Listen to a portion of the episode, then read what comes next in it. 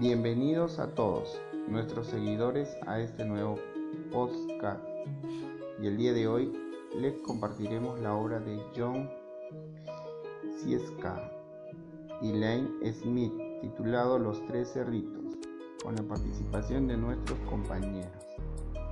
Esperando que esta presentación sea de su completo agrado y la historia inicia así. Narrador. Acto 1. Narrador. Esta historia narra la vida de un lobo hambriento que había observado a tres chanchitos a los cuales veía muy suculentos y jugositos para su parrilla. Por ello decidió acercarse a la casa de uno de ellos. ¿Quién es? Ábreme, por favor, hace frío. Entonces soplaré y soplaré y tu casa derribaré. Y si el lobo empieza a soplar y la casa por ser tan débil se derrumba, dejando al cerdito uno solo. ¡Oh no! El lobo derribó la casa. ¿Ahora dónde correré? ¡Auxilio! ¡Socorro! El cerdito 1 está asustado y corriendo por su vida hacia una casa divisa a lo lejos y que ve en esa hecha de ramas y de madera.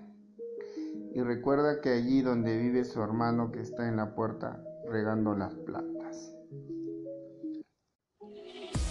Hermano, hermano, ayúdame, por favor. El lobo me persigue. Entra, hermanito chanchito, entra a mi casa. Ven, corre, rápido. Los dos cerditos cierran la puerta con desesperación antes de que lleve el lobo y, cuando están recuperando el aliento, llaman otra vez a la puerta. ¿Quién es? Soy el lobo, ábreme.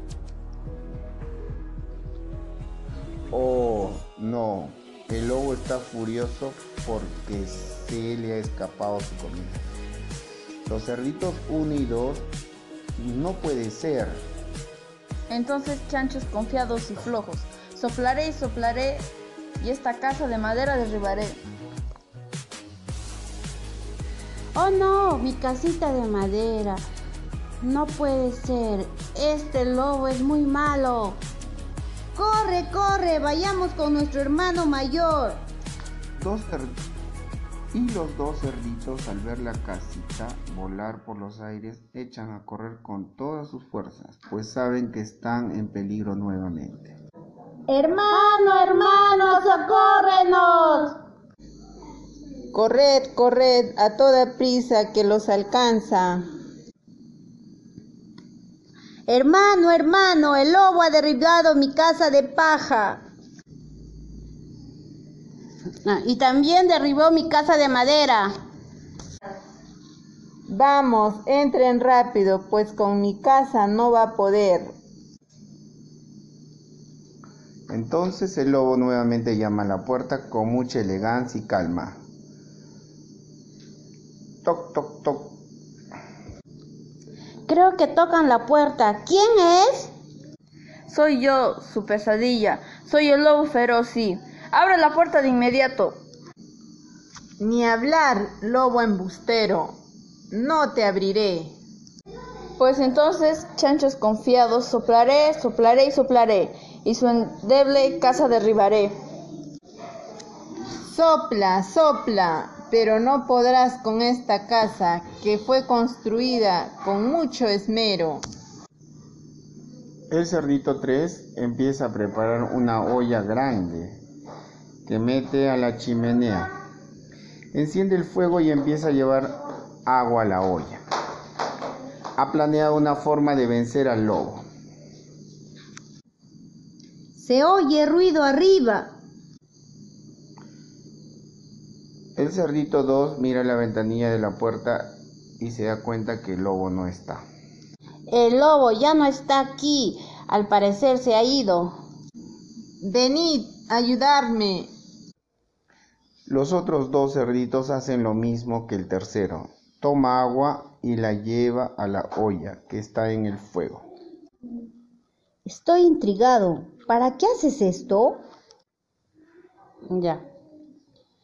Ya lo verás que con esto podremos ayudar al lobo. El agua está hirviendo. Justo cuando el agua empieza a hervir más fuerte, el incauto lobo cae dentro de la olla. Por un instante el lobo no se da cuenta dónde cayó hasta que... Os voy a comer. Ja, ja, ja, ja, ja. Oh, no puede ser. Cuando de repente el pobre lobo nota el calor en sus patas y en su cuerpo, el cual empieza a arder y por eso el lobo intenta salir de la olla sin quemarse más. ¡Ay, ay, ay! ¡Ay, mi colita y mis patitas! ¡Ay, mi colita y mis patitas! El lobo sale de la olla y ve que el cerdito 3 ha abierto la puerta. Sale corriendo para escapar de los cerditos.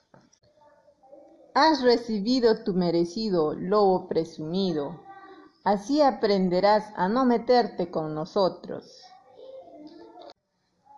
Uno para todos y todos para uno. Colorín colorado, este hermoso cuento de chanchitos jamoneados ha terminado. Fin.